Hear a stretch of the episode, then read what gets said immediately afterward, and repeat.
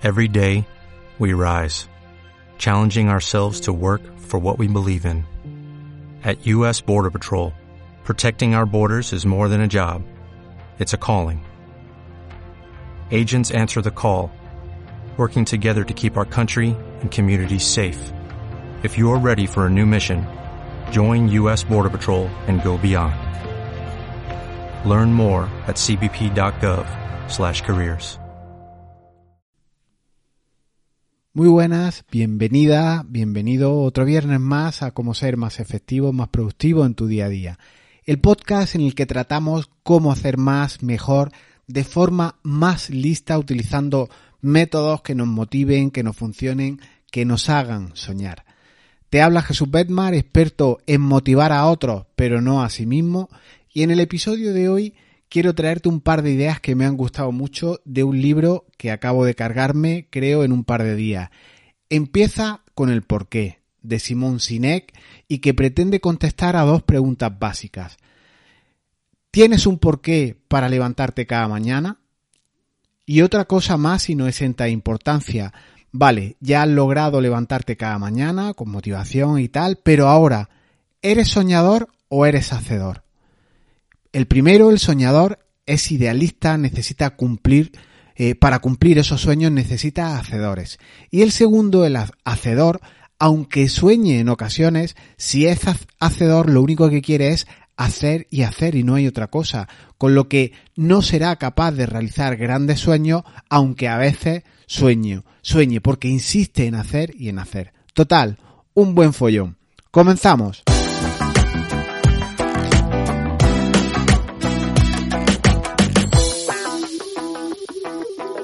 Tener un porqué que te impulse a levantarte cada mañana es casi como tener un tesoro. Aparecen conceptos aquí tales como motivación, finalidad, causa mayor o algunos incluso más elevados aún, como pueden ser Shimei y Kigai. En definitiva, y aterrizándolo todo algo más a la tierra, huyendo de conceptualizaciones, de teorizaciones, en temas de productividad, que es lo que nos ocupa, lo que nos interesa, lo que nos entretiene a ti y a mí ahora, es eh, saber que es importante tener un porqué. Como dice Simón Sinek en su libro, es lo prioritario, es una parte fundamental. El tener un porqué no es solo e, es ideal, sino que le da sentido a todo y además es necesario. ¿Por qué es necesario tener ese porqué?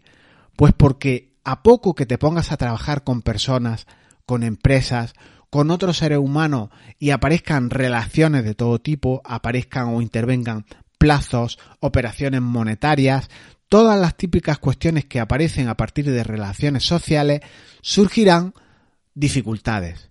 Uno que no te paga, otro que busca el éxito o que te ha utilizado para eh, lograr fines personales, malos entendidos en los contratos que no quedaron claros por culpa seguramente del otro, o él es que esta persona no me escucha, en fin, hay una serie de casuísticas, de dificultades que hacen que los proyectos, aquellas cuestiones que queremos sacar adelante se compliquen. Pero al final, esa casuística eh, eh, podría plantearse en términos de dificultad, de problemas o incluso definirlos de otra manera y no como con la palabra problemas, como más adelante eh, te diré, que incluso mm, mis hijos ya utilizan en el colegio, ¿no? Ellos cuando eh, aparecen esos problemas cuando incluso en el patio se han inflado a puñetazos y se han puesto la cara como niños que han comido moras, eh, los profesores les incitan, les, les proponen que no lo llamen problemas, no lo llamen peleas, sino lo llamen conflictos.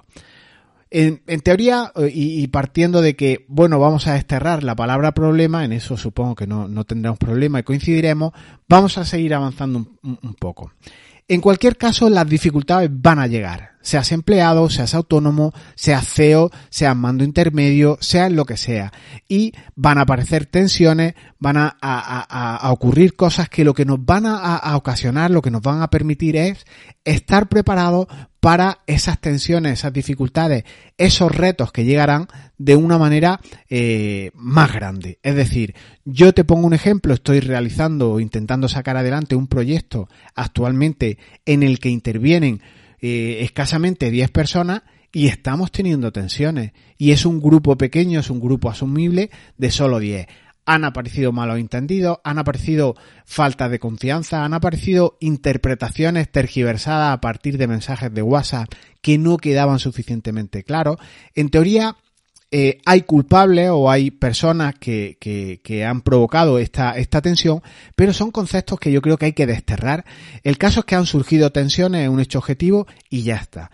Pues bien, si con un grupo de 10 personas no tiene una buena tragadera, una buena habilidad social, una empatía, si no logras desconectar y eso te desgasta, por ejemplo, te produce insomnio, te produce malestar, te hace rechinar incluso los dientes, te eleva el grado de estrés a niveles muy elevados, ¿cómo vas a lograr enfrentarte luego a proyectos que se van a repetir, porque estarán dentro de tu área de profesión, se van a repetir otra vez cuando trabajes otra vez con esas 10 personas, si es que trabajas con ellos normalmente. Pero es que puedes tener proyectos en los que trabajes con muchas más personas, con 100, con 1000, y entonces, si determinadas tensiones, determinados problemas te generan estrés, cuando regentes una empresa que igual crece mucho más, los problemas serán directamente proporcionales.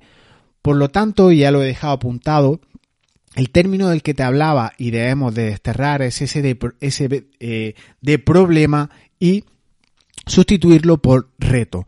Mirarlo todo ahora a partir eh, como si fueran retos, cuestiones, pruebas a superar o aprendizaje o, si me apura, como un desafío a plantear en esos proyectos que, que regenta o en los que eres partícipe para quitar, para desterrar culpabilidades y problemas.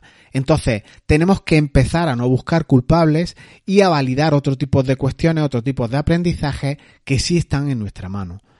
Trabajar, probar, actuar, hacer, afrontar problemas o retos con clientes, impulsar esos proyectos, dinamizarlos, es lo que te hace ganar aptitudes con P y generar una actitud con C para luchar, para seguir adelante, aun a pesar de que surjan problemas o, perdón, retos. Es aptitud, es actitud, es identificar bien claro qué es lo que te motiva a ti cada mañana para poder levantarte ponerle nombre a esa motivación, a ese saltar de la cama, es muy potente. Porque solo identificando tu por qué podrás persistir reto tras reto. Así que con esta idea contestamos o reflexionamos sobre esa primera pregunta o te doy un marco de referencia para si te has planteado, si te has parado a pensar, si tú tienes un motivo eh, para levantarte cada mañana busca ese componente reto, ese componente aprendizaje, porque te puede venir muy bien. Así que puede que haya mucho aquí de soñador en esa capa más idealizada de lo que quieres conseguir, pero trabajar esta capa, como te digo, es muy necesario. Pero no todos son sueños en este mundo. Hay créditos que pagar, eh, problemas que afrontar. De hecho, algunas personas no quieren ni siquiera soñar y sí, tener un sueldo fijo, tener el control de lo que ocurre en su vida, ganar dinero sin más y cobijarse bajo el, el concepto que, alguien me dijo, es que yo no soy tan profundo, yo no voy tan lejos en esa, en esa idea. Yo quiero estar seguro, estar con un cierto control en lo que hago y ya está, llevar un sueldo a casa y demás. Así que esta cuestión, ese cobijarnos en, ese control, en esa seguridad, que si me apuras es efímero, ya casi no hay nada seguro, daría paso a otra pregunta y es, ¿eres hacedor? ¿Tienes un perfil más de hacer? ¿O eres soñador? Aquella persona que sueña, que idealiza, que siempre tiene unas cosas eh, más elevadas a él mismo. Y soñar está muy bien, pero hay que ser ciertamente humilde con aquello en lo que somos buenos, incluso en lo que no somos buenos. Si eres un gran técnico, un gran profesional de marketing, un buen contable, soñar está bien, pero debemos de intentar no ser hombres orquesta.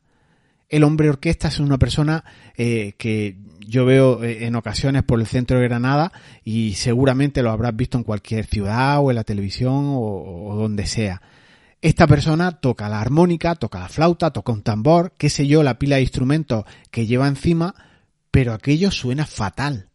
Hace ruido, cierto es, pero el ritmo, la armonía, la calidad, pues no tiene mucha, mucha coherencia. No sabes si lo que está sonando es la flauta o la armónica, porque total, hay cierto ritmillo, el tambor suena por encima de todo, hay cierto entretenimiento, cierto espectáculo, pero no sabemos si está haciendo algo eh, realmente coherente. De hecho, no vislumbramos ni en lo que es bueno. Igual esa persona toca bien la guitarra, toca bien eh, instrumentos de viento, pero como está haciendo tantas cosas a la vez, pues no se le, no saca calidad, no saca coherencia, no saca eh, un buen ritmo, una buena calidad de sonido.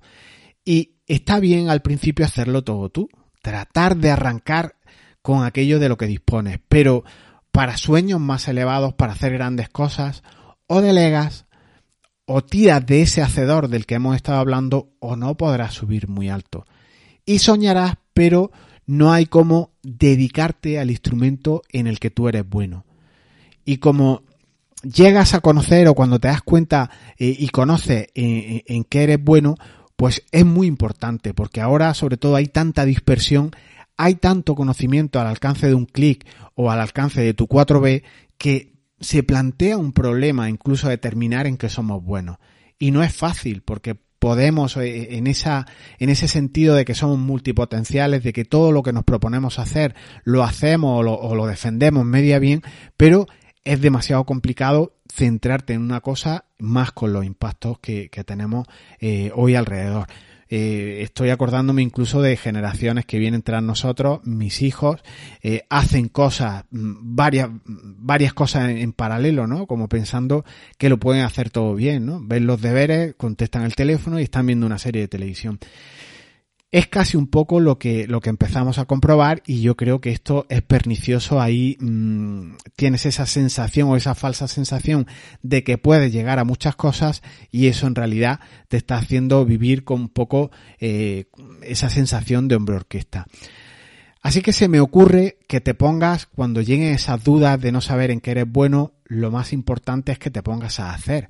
Si eres hacedor, que te pongas a hacer y ya si luego quieres combinarlo con ese perfil soñador, pues ya si irás conociendo en qué estás cómodo haciendo y cuál es tu sueño, porque también lo del sueño se va matizando con la repetición del trabajo, ¿no? Igual idealiza tener un puesto de trabajo eh, determinado y cuando lo llevas haciendo 5, 6, 7, 10 años, pues tu ilusión se, se disuelve, se va por el desagüe, ¿no?